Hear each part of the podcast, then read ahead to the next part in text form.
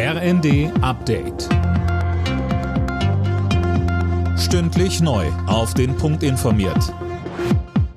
Ich bin André Glatzel. Guten Tag.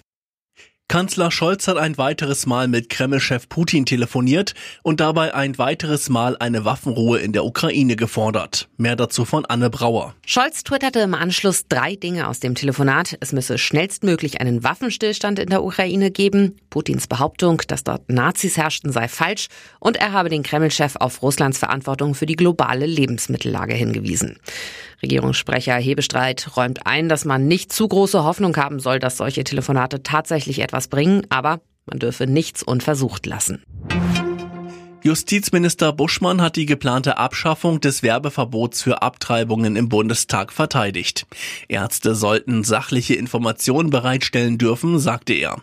Die Union fordert dagegen, den Paragraphen 219a beizubehalten, so wie er ist.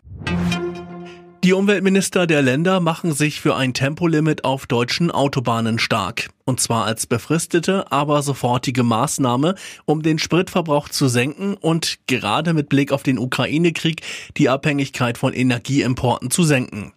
Die Umweltministerkonferenz hat einen entsprechenden Beschluss gefasst und macht damit Druck auf die Ampelregierung in Berlin.